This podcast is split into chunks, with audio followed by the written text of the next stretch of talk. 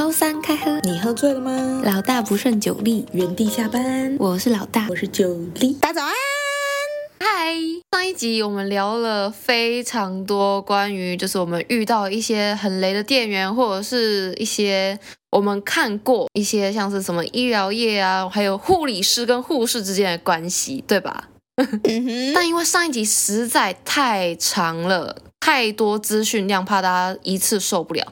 所以，我们这一集要接续来讲一些服务业，我们遇过或者是觉得很可怕、不能接受，或者觉得哇，很让人耳目一新的服务。Oh. 回忆一下好了，我们上一集有讲到什么？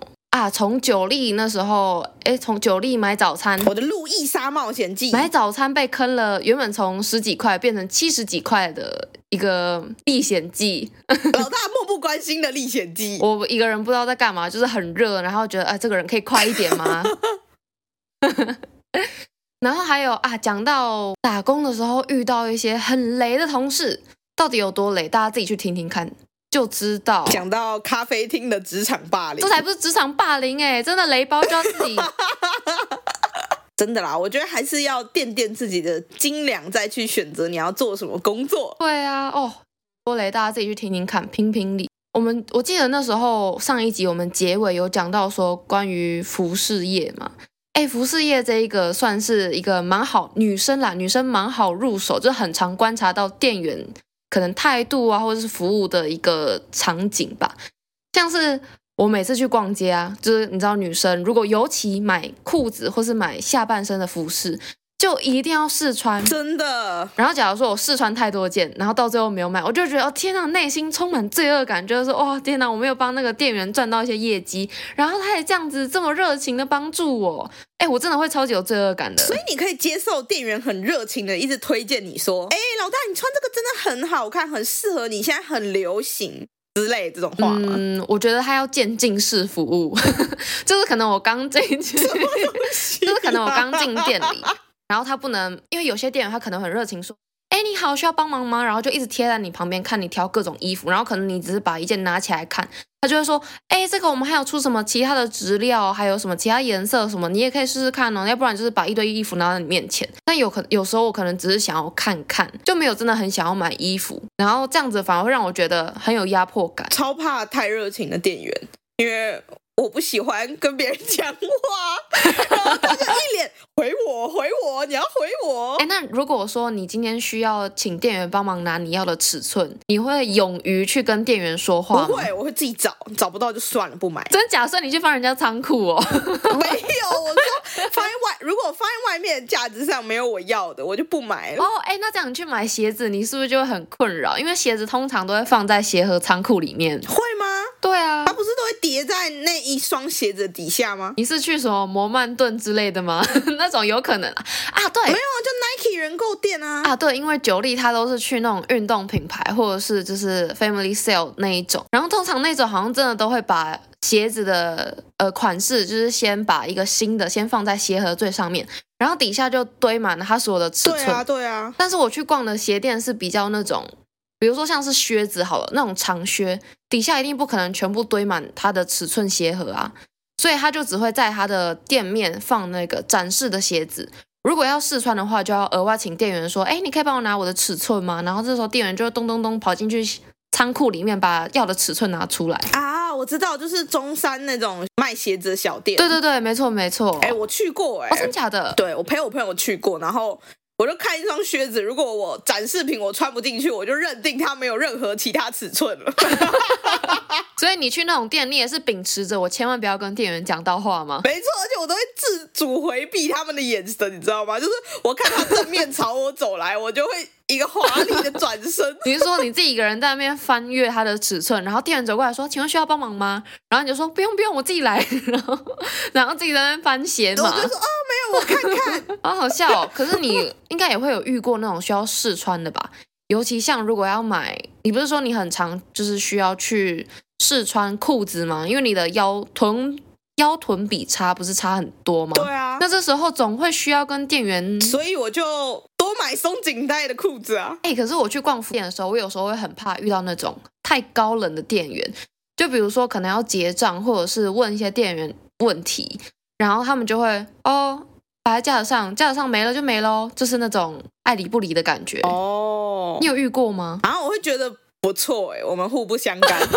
所以你希望大家都态度不太好，不太不太爱理这样子吗？没有，这不是态度不好，他保留你的个人购物空间，好不好？他在维持世界和平呢。哎，可是如果他脸很臭呢？脸很臭。他口本来就长那样啊！你怎么这样说人家脸很臭？哦，是这样子吗？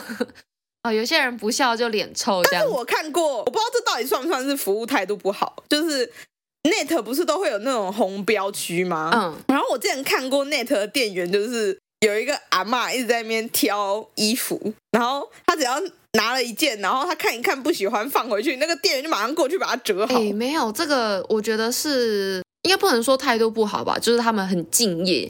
因为如果衣服乱乱的，大家就会不想买吧。那个阿嬷还站在那个花车前面挑，然后他一放一件，他就过去折一件。他可能怕，他可能怕底下累积变成酱菜。嗯，好吧，但如果是我啊，如果我是那个阿嬷，然后再挑的话，我自己会觉得，哎，是我不小心把你东西弄乱了吗？还是怎样？哦，给人的感觉不太好。因为那个阿嬷也不是把衣服揉一揉。放在旁边，它是有铺平，只是折法跟它原本那个不一样。哎、欸，不过像之前我们上一集有分享到我们两个的打工经验嘛，那其实我也蛮好奇，说你在桌游店打工、嗯、有没有遇到一些就是很雷的同事，或者是怎么讲都讲不听，就是一定要别人说一是一，说二是二那种感觉。哦，你说要遥控的，哦，一定会有啊。哎、欸，你遇到那种不会觉得超级受不了的吗？我觉得不至于到受不了啦，就是我会觉得。有点烦，但是至少在掌控之中，就是不要 trouble 就。因为我就突然想到那种，就是有时候在打工，有时候会遇到那种需要会装忙的人，就是可能我跟你说，哎，你去，可能去扫地，你去拖地干嘛的，然后他们就可能地扫一遍，然后之后觉得说，好，我好像没有要交交代他下一个工作，然后他就会再把地再扫一遍。我就想说，天哪，你没有其他事情要做吗？你只做我交办给你的事情吗？所以会不会其实刚刚那个 Net 的店员也是被他的可能前辈们交办说，哎，你去把衣服折一折，所以他们就把全场衣服都这样折过一次之后再折一次啊？那我打工环境蛮好的，我们没事就是大家都坐在柜台偷打桌游或者是打电动啊，或者是什么的。我们哎，我在桌游店工作八年，从一开始就是呃电脑也带过啊，然后后来变平板啊，再来是 Switch 啊。好像几乎都带去玩过了。哦，好愉快哦！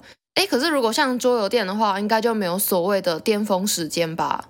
因为其实也没有什么翻桌率啊。有啊，怎么会没有？真的吗？有啊，收场啊，就是午间时间变成晚上的时段啊之类这种，或者是刚开门的时候，一定会有一大堆人冲进来，因为我们一次时段就是玩五个小时。哦，规定的吗？他不能说我只玩一个小时吗？嗯，也可以啊，但是时段制就比较便宜啊。所以大多数人都会时段制哦，有点像包日的感觉嘛。嗯嗯嗯嗯，所以会有一个大家会觉得 CP 值最高的时间，然后狂进哦。然后你知道桌游店就是一个，就是会有一些规则的地方。比如说呢？哦，你是说桌游的规则？比如说你的桌游在哪里拿？对，不是不是桌游规则，就是有一些桌游可能套数比较少，或是容易混合。就是呃，应该说容易混合，就是比如说阿瓦隆，它就是。十个人好了，我有点忘记阿瓦隆到底几个，但是假设是十个，然后就是会有人，比如说那一桌有二十个人，他们就会把两套阿龙混在一起，然后变成我们要把它挑成两盒啊。哦，遇到那种排类的就很容易这样子，对，或是机密代号那种字卡，他们可能就会故意把它混在一起，为了让多一点人玩。像是说书人，说书人就是里面的卡牌最容易被混合的，但是说书人这个游戏，如果你场上有两张同样的卡牌，你就说出来故事就不都不准啦。哎，对耶，哎，那如果遇到这样的情况，就是你当下已经看到客人不守规则，然后把那些卡牌混合，那你当下要去制止吗？我会啊，会啊，一定要啊，不然谁要善后？就跟他们讲，哎，这游戏你们就算这样混起来了，也没有办法玩哦，因为它的规则就是这样。哦，所以你会好声好气的。去跟客人讲是吗？不然我要拿桌砸他吗？哎、欸，你知道，你知道有些有些店员他们就会觉得说，你不来我们呃，你来我们店里就是一定要遵守我们店里的规则，然后可能有时候只是犯了一些小错，然后他们就会很很说什么这边不能碰，这边什么不能靠近，然后怎样的。尤其是像是一些比较高单价的拉面店吗？哎，我没有在讲拉面店，我在讲类似服饰店之类的。Okay, okay. 就比如说，他可能把把一些自己设计的可能耳环啊、小饰品摆在展示台上面，然后他其实也没有说什么不能碰触。然后我就有听过，因为有些有些人他们就会想要把它拿起来，就是试试比比看吧。然后可能就拿太多，然后就是桌上就变得乱乱的，就是被店员制止说：“我们这里都是摆好，请不要这样子用好吗？”超级凶的哎、欸！嗯，如果他有写清楚不要碰还碰的话，那就是客人真的很傲啊。嗯、对啦，的确也是。像我们桌游店是最常见的，就是客人会想要偷拿很多杯子。杯子是怎样？为什么？我也不知道为什么。就是我们的杯子有一个杯子柜，然后我们的饮料是就是在你的时段内是可以无限续一直畅饮，就会给你一壶，然后你们自己到桌上自己倒，然后就要拿杯子嘛。嗯。然后拿杯子就拿没有关系，但是他们都喜欢拿刚洗好，然后我放在旁边晾干的，就不拿杯子柜里面的啊，比较顺手啊。可是它都是湿的，就是我那个，因为我们杯子会叠起来，像那个杯塔一样这样叠起来晒，因为这样才有空隙嘛。哦。然后一般来说，你看到这种杯塔，你要嘛，你要拿就从最上面拿，对不对？对啊，对啊，就是会有客人想要从底下抽，哎，玩极限运动，不知道为什么。为什么要讲他在玩叠叠杯吗？挑战自己极限？可能他就是刚刚叠杯快手玩太多之类的。哎、欸，不过我刚刚讲到态度不好，我真的觉得，如果一开始有先明明着把规则讲好，那你态度差 OK。但是如果真的遇到那种自己 kimoji 不好，态度就跟着不好的店员，我真的会觉得这家店。直接列入黑名单诶，我觉得我真的是不能接受态度不好的店员。像我真的有一次印象很深刻，是我去香港旅游，然后，嗯哼，大家大家应该都知道，就是香港比较拥挤一点，所以用餐的时候可能需要跟别人并桌。那我觉得并桌就算了，就是每间店他们的态度都是很都是在比差的，因为他们就很讲求那个翻桌率，然后有可能就是要带位的时候，他就说几位。没有主动报位的，我就不我就不接你了，这种的。然后尤其是上菜的时候更不用说，他们菜都是用推的，哎，就是跟人家并桌嘛。可能我们有时候被分配到比较里面的位置。然后他们就会把菜用滑的这样滑进来哦，然后汤就有点溅在桌子上，这个真的是让人看了超生气。我想说，我有付钱呐、啊，你有必要这样吗？那间店要服务费吗？香港的好像没有在收服务费，因为他们的价格都直接写在那个菜单上面。嗯哼，那我想跟你分享一个我最近听到很有趣的理论，嗯、就是我听到早餐店老板在跟一个客人聊天。然后谈他们就聊到说，哎，台风天服务业放假啊，什么外送放假啊，什么什么之类的。嗯，早餐店老板就说。说实在的啦，我们卖早餐也没收服务费，我们是餐饮业，不是服务业。之前还有客人说我脸臭，因为那个老板他就是胖胖的，然后两只手都刺青，然后光头这样，然后站在那个煎台，他光站在那里就有事，然后就有客人说他是流氓，他们就被留负评，然后我就一直在偷听他们讲话，我觉得他讲的蛮合理的，既然都没有收你服务费，他卖的是早餐，又不是卖你服务。服务顶多是额外，就是我可能想呃为客人多做一点啊，比如说呃用环保一点的餐具啊，或者是什么什么之类，或是上菜的时候跟你介绍说，哎，这是我们的招牌铁板面，然后你的套餐有配大冰奶，但他实际上他只需要提供你这道菜跟那一杯奶茶。哦，有道理，就是说不用额外的服务。对吧？对啊，但是其实态度好，就是给人家一个舒服态度，这不是最基本的吗？就是不管在任何行业，都是一个对别人基本的尊重跟礼貌啊。你确定？啊？为什么不确定？难道对人礼貌不是一个基本素养吗？你有没有想到任何类服务业的行业，它其实是不用顾客至上，但是它确实也是服务业的一种。你是说算命吗？最近。很红的算命啊！最近算命很红吗？最近我们之间很红的算命。哦哦哦！你不觉得算命就是提供一种心灵上的服务吗？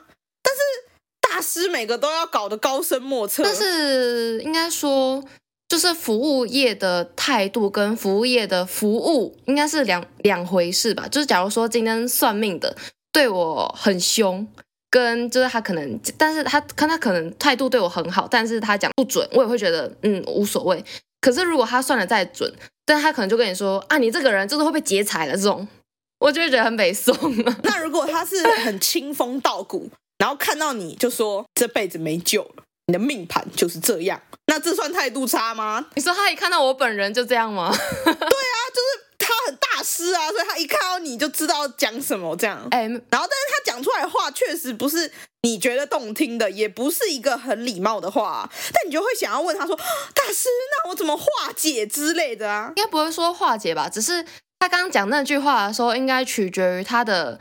语气是怎么样？如果他就说啊，你没救了，不用看了，这种就会很想把钱收回来。可是如果说啊，你这辈子没有救了啦，这种比较柔和，他可能有点在惋惜的感觉吗？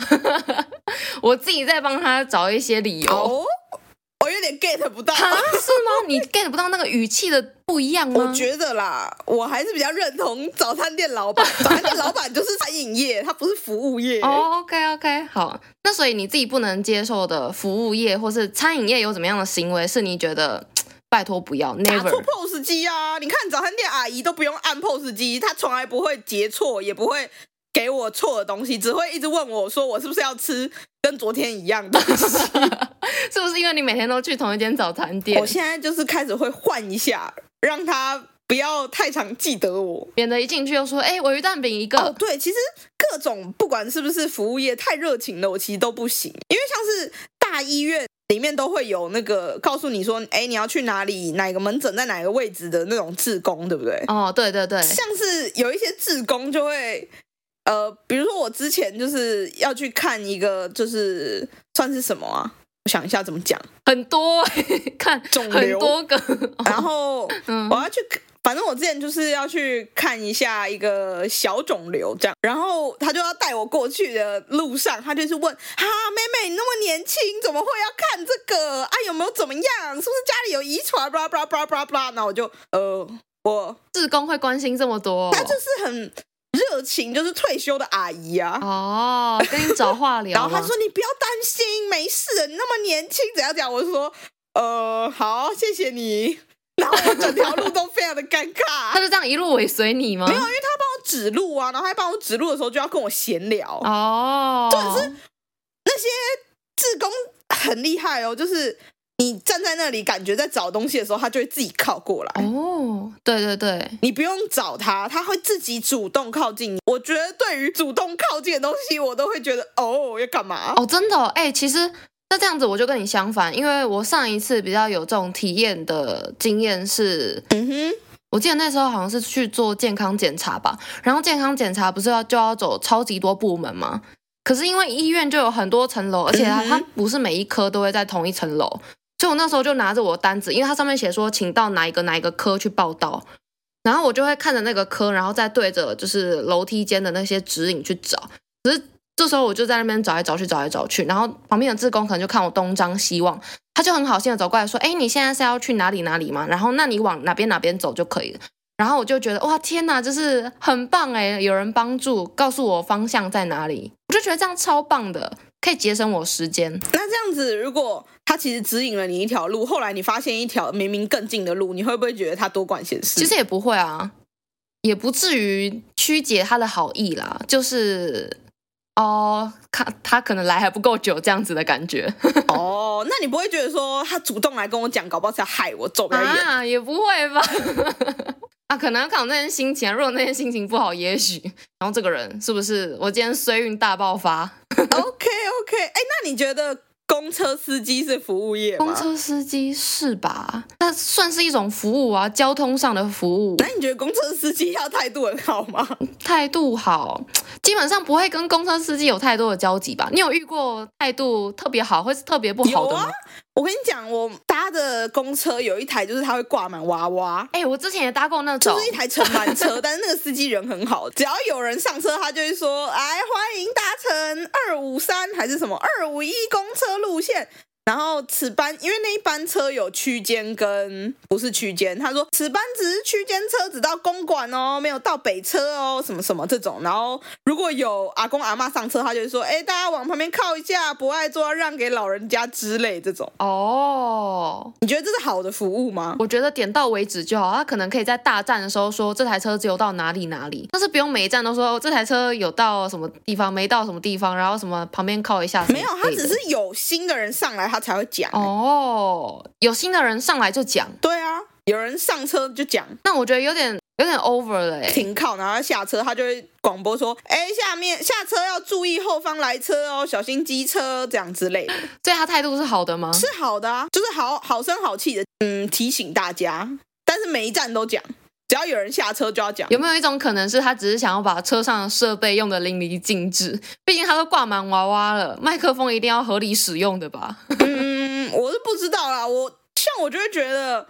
对我来说，我就不会觉得说他是什么很敬业，只是他很需要跟人家对话交流。因为对我来说，公车司机就是安全的开车，然后不要欲战不停，他就完成他的本分。哎、嗯欸，我之前遇过一种让我觉得很搭乘体验不是很愉快的公车司机，他就是会，比如说呃巅峰时间嘛，他会觉得我能多载一点客，那当然是最好，所以他就一直叫客人往里面挤，往里面挤。可是公车它不是。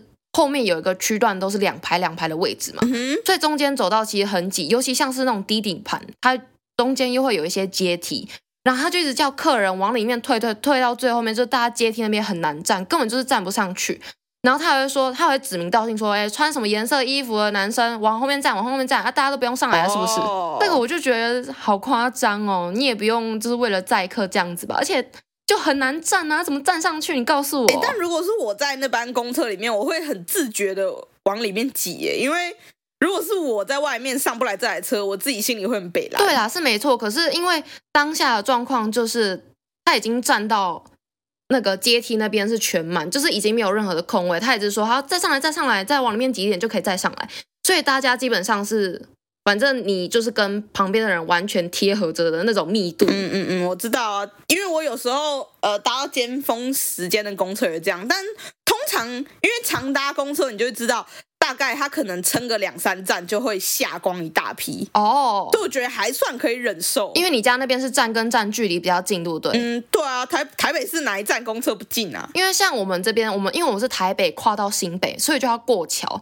像那种状况，如果要过桥，然后桥又会有一个很大的转弯，所以那边就是非常不适合这样挤，就蛮危险的。司机点名之后，那你可以举手说：“我太胖了，我真的挤不了。” 我是没有遇过有人这样反应，哎，就大家都还是会乖乖往里面站啦。但是就是站到说，就是都已经贴在一起，没有办法再挤了。司机还一直说：“没关系，再上来，再上来。”然后有时候门还会关不起来。我觉得我算是一个很矛盾的个体，我虽然不喜欢跟别人讲话，嗯。但是在一个公车上，就是所有人都不知道我要去哪，我从哪里来的时候，我就会敢讲。所以就是当下所有人都不认识你，你就会觉得无所谓，反正 nobody care。对啊，那其实你对于服饰业，呃，不是服饰业，你对于服务业的态度，其实算是蛮多准则存在的。大家 做好自己的工作，就不会有任何纷争，不用太过热情。反正对服务业态度就是很主观的一件事，所以如果是在服务业工作的朋友，做你自己就对了。但是工作要做好，因为你基基本上你有该提供的东西，你有做，那就是你站在理上啊。怎么说都是别人理亏啦。好的，那总之我们就祝福大家都不会遇到过于热情的店员啦。拜拜拜，欢迎来到知识考古。今天又是观众投稿，听众哦，听众投稿。我们今天听众有什么问题呢？看起来是一个可大可小的问题哦。是可大可小吗？我觉得，嗯，我觉得在我们这种。就是已经毕业的，看来我们就会觉得啊小事，但是当我们身在其中的时候，就会觉得对他来说是大事啊，大事，而且是超大事的吧？好，我们的主角呢是一位男生，二十五岁的男生，然后他目前呢正在读研究所二年级，但是他最快可能还要两年才可以毕业。哈？哎，他本身大学其实是那种私立吊车尾毕业的。然后他比较运气好一点啊，他就考上四大的电子类、电类啦、电类的科系。嗯哼，但是他其实自己心里一直都知道，他的底子没有其他同学来的好。他不仅 paper 读得比别人慢，懂得比较慢，但是他其实。他目前啊都蛮认真在念书的哦，他他自己宣告他很认真在念书哦。听起来，他说他几乎穷忙的人呢。你说每天就把书摊在那边一直念一直念，对啊，但是没有吸收进去。我们不是也认识一个就是在读硕班，然后他说他不想读 paper，他要读一本教科书，他就会从第一页读到最后一页，完全读懂的人吗？对，他就是死背。我想说，嗯，好，祝福你顺利。祝福你，没错。但我们这一位男主角，他说他每一天几乎都看到晚上，但是结果永远都是失败的。他 meeting 永远都是被自己的教授洗脸，而且分组作业啊，很明显其他人对他也会有一种很不耐烦的口气，然后感觉好像每个进来的同学本身底子都很好，老师随便丢一个题目啊，给一个什么任何任何题目都可以发挥得非常好，而且重点是哦。我们原 po 的这一位，呃，他的同其他同学同一届的都准时毕业了，但是唯独他没有毕业，他已经撑到硕二，他不知道自己该怎么办。会吗？分组作业，可是。现在大家不是都在洗学历吗？还会有人很在意那种你是不是纯血种哦？再来说，其实应该是不会啦。我觉得他会给人，他会让人家觉得不耐烦，也有可能是本身自己不想学，但是又装认真的感觉，真的太烂了，也是有，也是有可能。我觉得我今天的话语充满了攻击性，我要嗯好好讲话。放假不快乐吗？九力今天心情不好，也没有啦。那继续，所以他的问题是什么？好，反正后来他就在。哎，没有，他其实原本在一间，他跟着老师，然后有一个实验室嘛。但是他那个实验室好像本来是比较高压的环境，后来他就真的觉得受不了，oh. 太竞争了，所以他就换了指导教授。但是他换教授的过程也是，哎，一言难尽，反正就像过街老鼠一样，基本上是没有老师想要收他。然后他好不容易找到这个指导教授。然后这个指导教授他的指导风格也算是比较佛系、放羊吃草的感觉。然后他其实没有真的教他们什么，但是实验室的其他同学都还是把实验还有论文那些都这样顺顺的写出来交出来。但是只有我们这位原坡他是连自己的研究题目都定不下来。他说他没有想要怪教授的意思，只是觉得自己东西做不出来，好烂哦。然后有时候会觉得啊，如果我这样就是。睡前啊，想要如果我这样一觉睡到不用醒来多好，不用再去面对那些高压的高压的环境，这样子就很不错了。我想说一句公道话，但是不太中听。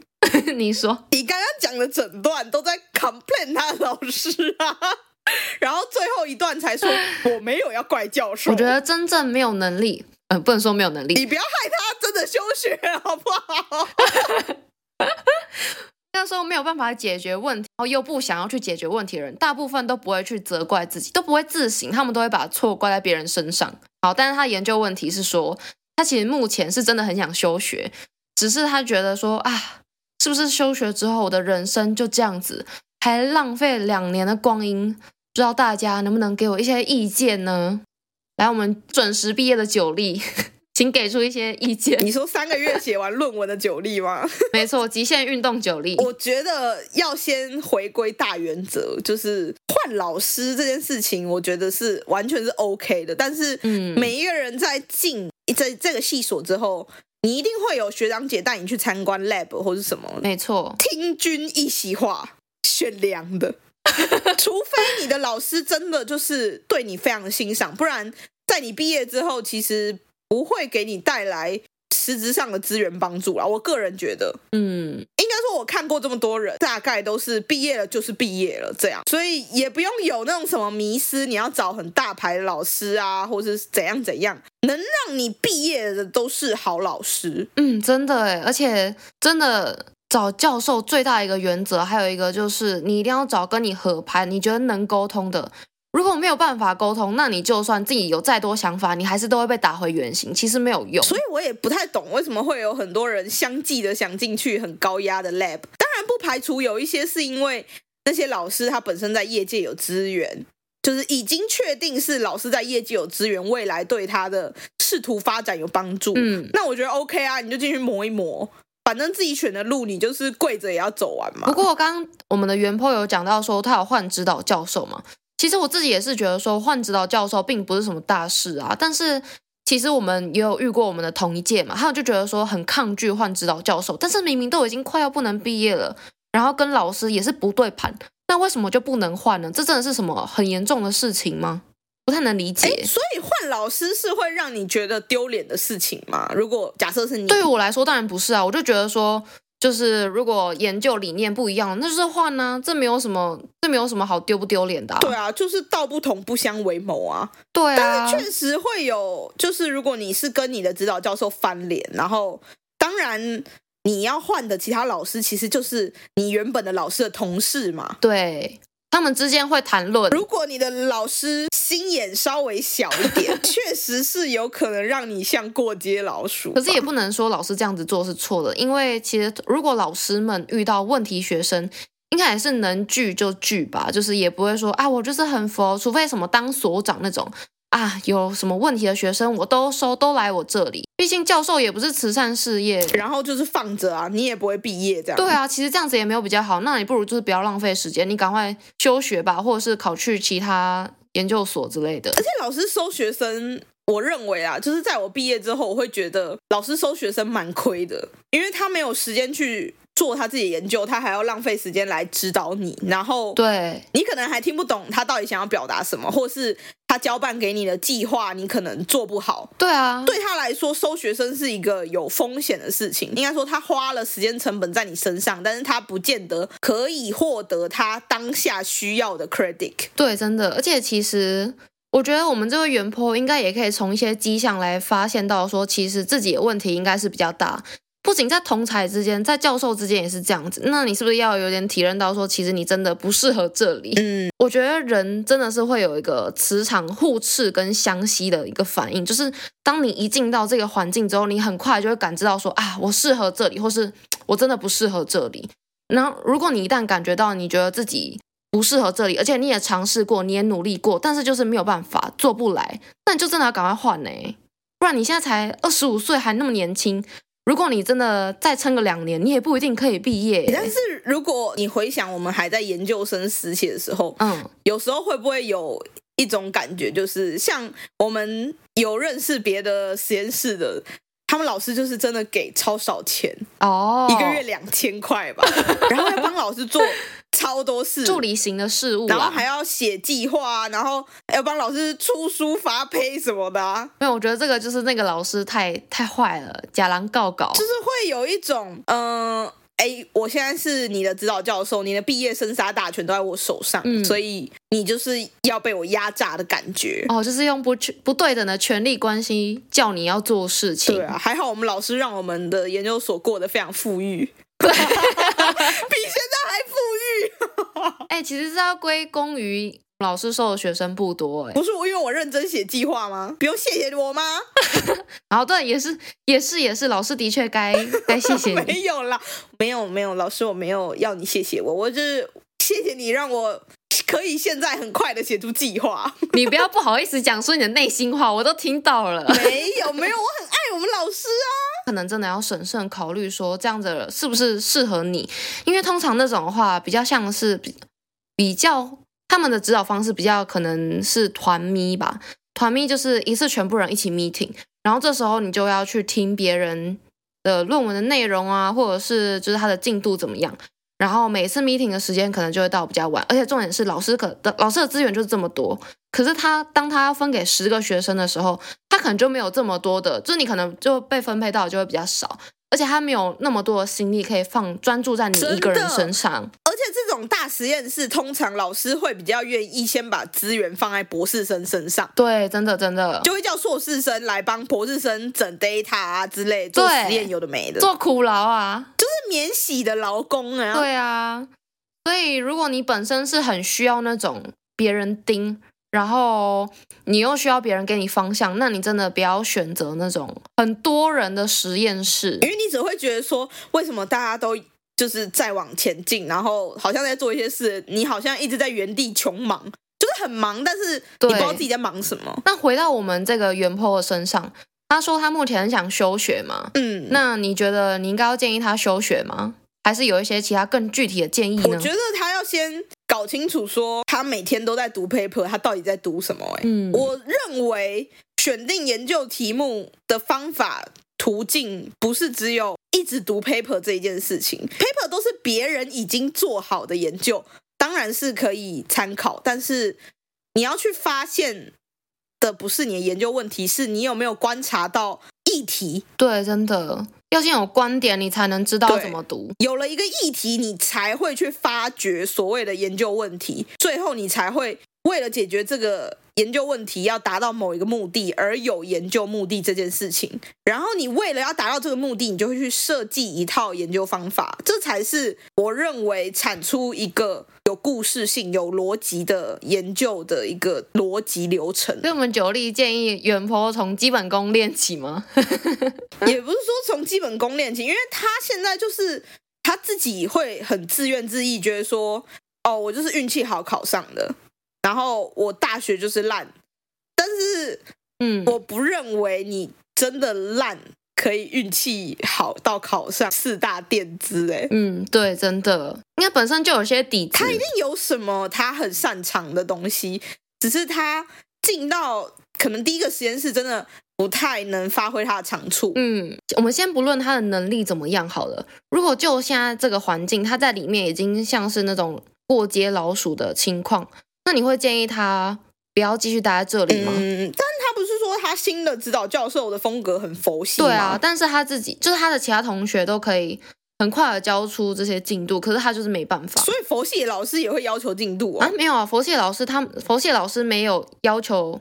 呃，应该也不是说不能要，没有要求进度，是没有教什么东西，但是其他同学就是把自己的东西做出来。那他们就是属于比较是独立研究型的人啊，因为我认为研究嗯自律型的人，研究真的有两种人，一种人是他可以独立完成整套，嗯，第二种人就是他某些东西他就是不会。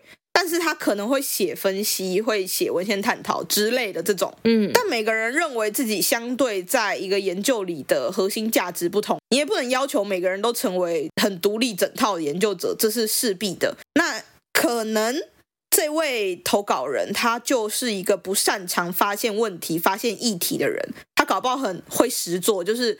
一个口令，一个动作，就是这批 data 我什么时候要？我不管你用什么方法，你要人工对出来也可以，你就是整出来。所以我觉得他要主动去找他现在这个很佛系的老师，跟老师讲说他要一个题目。真的诶，而且你不讲，真的没有人会发现你问题在哪，也没有人知道该从何帮起你。对，因为说不定你认为这个风格很佛系的指导教授，他其实也是一个。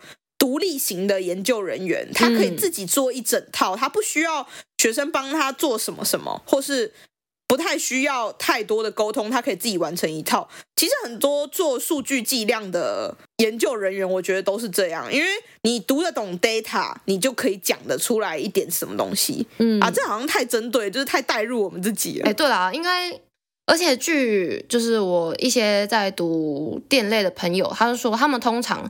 如果要做一个系统的话，一定都是承承接学长的一些本来现有的一些系统，所以基本上他们不太可能完成一个独立的作业。可是他们至少会有个 common sense，知道说这个系统是 for 什么东西，然后他做的目的跟它的价值在哪里。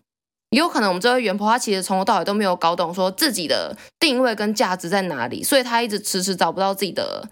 题目跟方向没比，但是我认为他原本如果前一个实验室很高压，应该是我认为会有一些工作是标的好要给他的，但是他可能做不来，压力太大，可能本身能力就没有到其他人那么好，然后又要他这样子，有点像是人家可能一阶一阶走，他就要跨两三阶，对他来说蛮吃力的。嗯，好了，我觉得不然这样好了。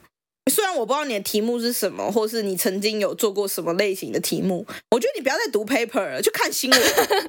哎，真的多看产业动态，对你来说是有帮助的。对啊，你就看哪个东西最近很红，然后不管你喜不喜欢，你就如果你只是需要一个题目，你就去做那个所有人都在关注的东西。真的，所以结论就是，你先去找你的佛系指导教授讨论一下你现在的方向跟问题点。如果真的没有办法，那还是建议你就换个研究所，或是读其他的，甚至是直接开始工作比较快。嗯哼，就是这两年你也可以不用觉得说是浪费啦，就是一个经验呐、啊，你就知道你不适合这里。OK，也是一个学到教训，不能学到教训，学到一个体验的那种人生经历。花两年知道自己的水平在哪，这样讲会不会太恶毒？蛮值得的吧，至少比中年转职来的好啊。OK OK。啊，反正我觉得是有回转余地的啊，可以去找一下你的佛系指导教授。如果他真的不能帮你，我觉得要给自己设定停损点，不要第三年的时候还在说啊，我都浪费了三年了，我现在休学会不会很亏？真的哎，如果你真的什么东西都没有，就止损；如果你真的还有一点东西，或是你其实只是我们刚刚讲前面的问题，你没办法发现一个议题而去发展你的研究的话。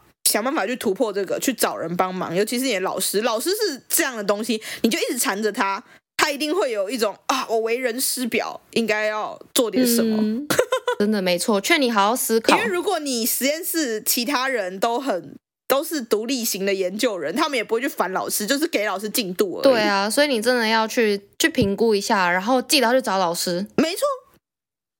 那如果喜欢这集的话，记得按赞、订阅、分享我们的 Podcast IG，然后给我们五星好评哦。如果有什么酷酷的研究问题，欢迎在 Apple Podcast 或是 IG 留言给我们，我们都会回复哦。如果有特别的研究问题，可能也会拿来知识考古一下。那我们就祝福各位都可以找到很凉的指导教授，实验室都很舒服。